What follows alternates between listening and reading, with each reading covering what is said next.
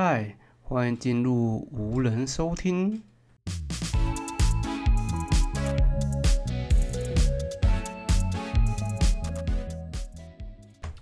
大家好，我是伍迪，欢迎来到本期的 Podcast。今天我们要谈论的是一个很普遍的社会问题——社交焦虑。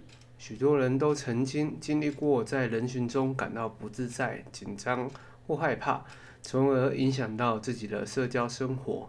今天我们将讨论社交焦虑是什么，如何去克服它，并且分享一些实际的案例跟技巧，让你交到更多的朋友哦。进入主题前，先了解一下什么是社交焦虑。社交焦虑指的是社交场合中感到害怕、紧张或不自在的一种情绪状态。这种焦虑常常导致人们在社交场合中避免交谈、避免与他人接触、对话或参加一些活动。因此，社交焦虑可能影响到人们的人际关系和社交生活，进而影响到自己的心理健康跟生活质量。好，那简单分享一个朋友的案例。有位朋友也是社交焦虑的状况，他就学的过程就受到很多霸凌，呃，不管是言语或肢体上，后来就越来越变孤僻，所以当然出社会后更不太能与人相处，像是跟人交谈不太敢看对方的眼睛，又或者害怕跟别人互动，呃，这样导致朋友变少，而且别人都觉得他是怪咖。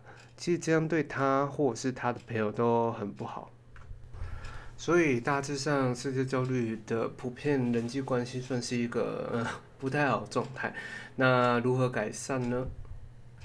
但改善之前，先试问自己是否觉得这样的状态自己能够接受。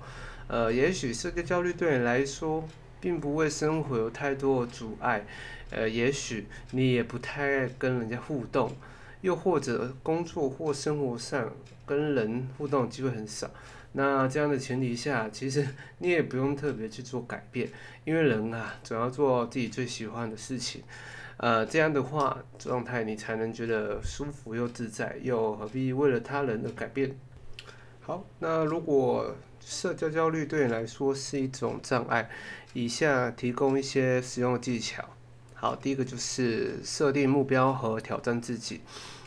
当你设定一个目标并挑战自己去完成时，它的焦点会移成目标本身，而不是过度的关注其他人的评价。所以，借由这样的方式，你可以在一个相对轻松的环境中开始更加交谈，呃，例如参加一些社交活动或者是社交团体。好，呃，第二个是了解自己的想法和情绪。许多人在社交场合中感到焦虑，是因为他们担心自己的想法会被别人拒绝或者是批评。所以呢，他了解自己的想法和情绪，对于克服社交焦虑非常重要。当你能够接受自己的情感和想法时，你会更容易与他人建立联系，并放下心防。好，第三个是寻求专业的帮助。